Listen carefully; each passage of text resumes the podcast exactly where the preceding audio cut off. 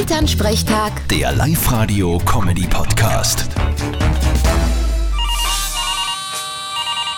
Hallo Mama. Grüß dich, Martin. Du, jetzt hab ich da gehört von einer neuen Internet-Challenge. Aha, was denn? Wieder mal ein kaltes Wasser über den Schädel schütten oder ein Bier auf Ex trinken. Nein, nein, ganz was anderes. Du, da botzen Frauen ein Ketchup auf die Anricht und der Mann soll es dann wegputzen. Da warten sie dann, was passiert.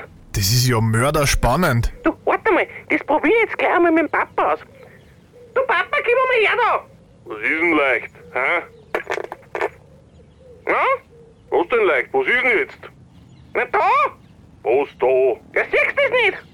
Ach so, hast wieder ein neues Gewand und glaubst, mir fällt das nicht auf, gell? Nein, nein, ist eh fesch. Ah! Ich glaub, das wird nix. da müsst's nur dran arbeiten. Vierte Mama. Ja, ja, bitte, Martin. Elternsprechtag. Der Live-Radio-Comedy-Podcast.